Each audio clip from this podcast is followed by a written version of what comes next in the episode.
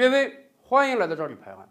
形势发展的太快了，上个月的时候啊，很多人都在忧心忡忡，说这个美国要制裁伊朗啊，不允许伊朗石油出口啊，有没有可能国际油价要飙升到一百美元一桶啊？咱们车主加个油又得多花钱了。结果谁都没想到，国际油价这两天竟然都低到五十美元左右一桶了，而且看这个趋势，可能还要继续下跌呀。这个咱们中国车主太高兴了，我们确实啊已经感受到实惠了，汽油价格已经降下来了，而且我们希望未来还能进一步降下来。而且以往我就说啊，国际石油价格下降对中国是最有利的，因为咱们中国每年进口太多石油了。此前一段时间石油价格上涨，导致我们花了比去年多的钱，买的比去年少的多得多的石油啊。那么有很多人就要问。怎么回事儿？一夕之间风头就变了，石油价格打日滚的往下降呢？原因其实很简单，一方面啊，美国认怂了，谁都没想到，美国一开始啊把弓拉得很满啊，我十一月四日伊朗一滴石油都不许出口，那整个市场自然很恐慌啊。伊朗每天也生产好几百万桶石油啊，一旦把这个掐死，那供不应求了，价格自然要上涨啊。没想到美国认怂了。给了八个国家和地区豁免权了，这等于是允许伊朗石油出口了。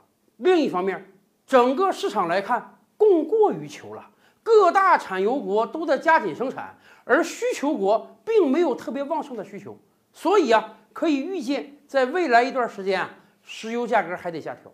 而本轮石油价格下跌呢，还有一个重要的因素，什么呢？就是美国的要求。美国总统特朗普啊。多次要求沙特，哎，虽然你现在这个石油价格跌了，但是你不能减产啊！你不但不能减产，你还要增产，你要保证石油价格持续下跌。咱们知道啊，沙特和美国本身就是穿一条裤子，而且在今天这样一个特殊的关口啊，沙特更得听命于美国的。为什么？大家不要忘了，有那个记者被刺杀事件。到今天为止，美国还没有做出任何对于沙特的制裁呢。而且我们看这个形势啊，很有可能就把那几个替罪羊处死得了。美国一定会大事化小，小事化了的，给沙特一个面子的。那么同时，既然在这个问题上我给你面子了，那么在石油问题上，你就一定要严格的听命于我，坚决不允许减产，必须把石油价格彻底拉下来，以至于啊这两天。特朗普一直在推特上夸沙特，说沙特太好了，哎，沙特的坚定支持保证了国际油价的下跌。为什么美国希望国际油价下跌？特朗普说的也很清楚啊，油价下跌等于给全美国人、给全球做了一次减税。所有使用石油的人，你花钱少了，等于减税了。咱们知道，特朗普是一个坚定的减税主义者。他上台之后就大幅调低了美国的各项税收，在他减税的刺激下，美国经济强劲复苏，这是真的。哎，但是减税啊是有一段周期效应的，此前的减税已经到了强弩之末了。很多分析人士都说啊，再没有新的政策调整，美国经济恐怕又要掉头向下了。所以啊，现在油价下跌等于开启了又一轮的减税，这可以保证美国经济进一步复苏。特朗普当然是愿意的，而从另一个层面上讲，谁都清楚，国际油价下跌受伤最大的是谁呢？当然是俄罗斯了。很多分析人士都指出啊，对伊朗的制裁告一段落之后，美国现在就要考虑对于俄罗斯的制裁了。甚至美国国内都有人说，有没有可能干脆不允许俄罗斯石油出口呢？当然，以前我们也分析过，这个可能性太小了。可是。把国际油价给降下来，这确实会对俄罗斯造成精准打击。大家想吧，五十美元一桶，还是一百美元一桶，那俄罗斯的财政收入会减半的呀。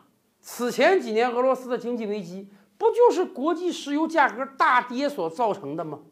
讲到这儿啊，还有人说，国际油价有没有可能跌到二零一六年的低点，三十美元左右一桶？哎。要真能低到那个状态，中国车主和咱们中国政府那当然是乐开了花了。可是啊，我们估计这个可能性有点低。为什么？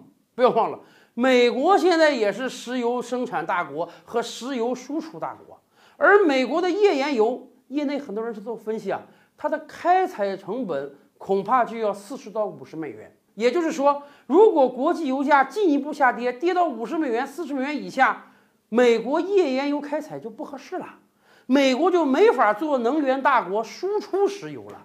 所以说，石油是涨还是跌，对美国来讲，还真是一把账，要好好算算呢。